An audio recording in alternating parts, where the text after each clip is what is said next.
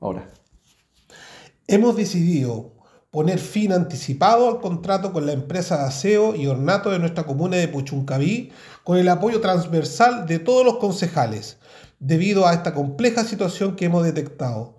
No tiene ninguna explicación que se esté pagando millonarias sumas extras a una empresa con la cual se firmó un contrato por un monto específico.